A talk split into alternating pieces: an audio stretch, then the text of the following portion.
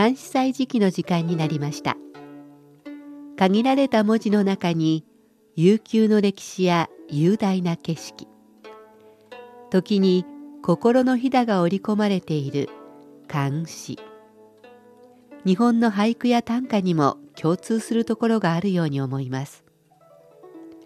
読むたびに聞くたびに理解が深まったり新しい発見があったり。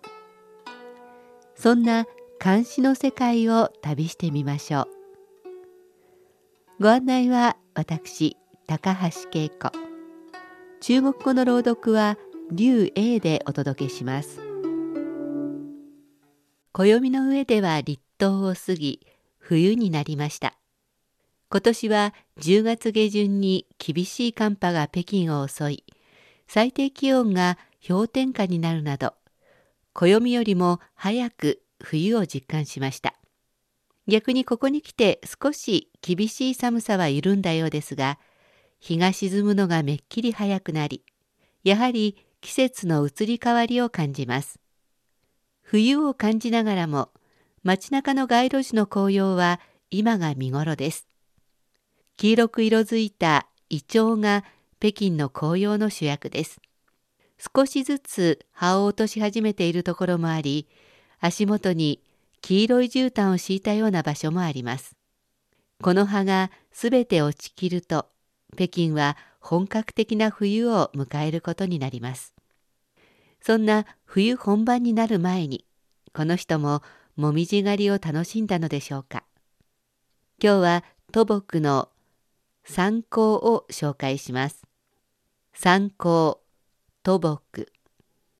远上寒山石径斜，白云深处有人家。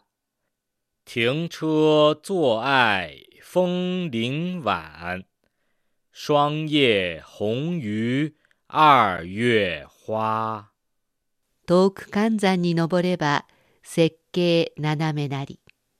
白雲生ずるところに人家あり。車をとどめてそぞろに愛す風鈴の暮れ。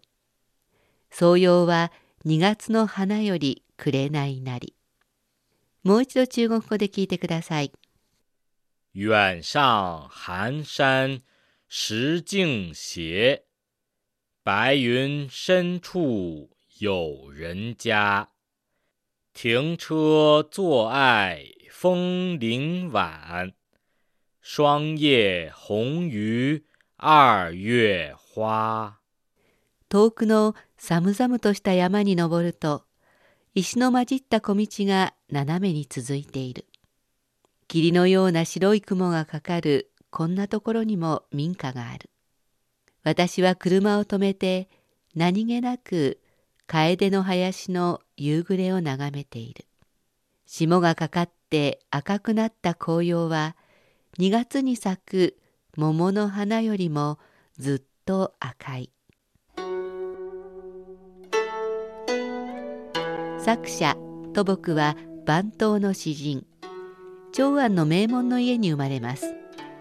しかし当時すでに衰退が始まっていました。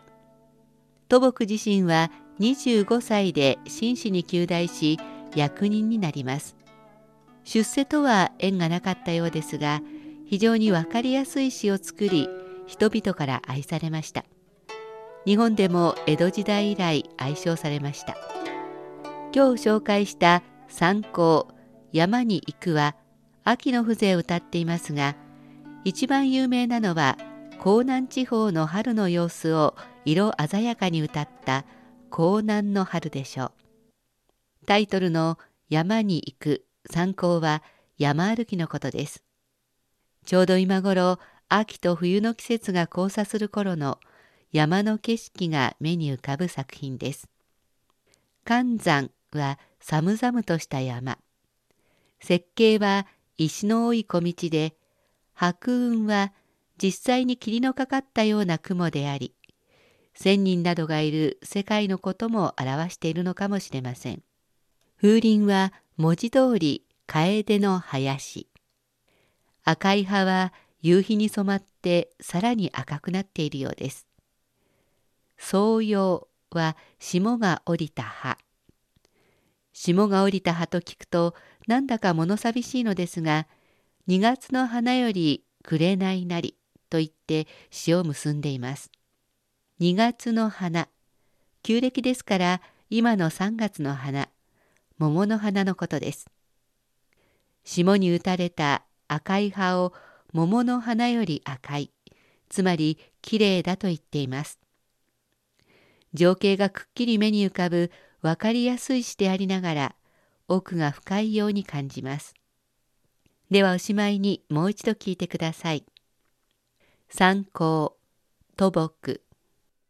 远上寒山石径斜，白云深处有人家。停车坐爱枫林晚，霜叶红于二月花。遠く関山に登れば雪景斜めなり。白雲生ずるところに人家あり。車をとどめてそぞろに愛す風鈴の暮れ。草葉は二月の花より紅なり。遠くの寒々とした山に登ると石の混じった小道が斜めに続いている。霧のような白い雲がかかるこんなところにも民家がある。私は車を止めて何気なく楓の林の夕暮れを眺めている。霜がかかって赤くなった紅葉は2月に咲く桃の花よりずっと赤い。監視祭時期、今日は土木の参考を紹介しました。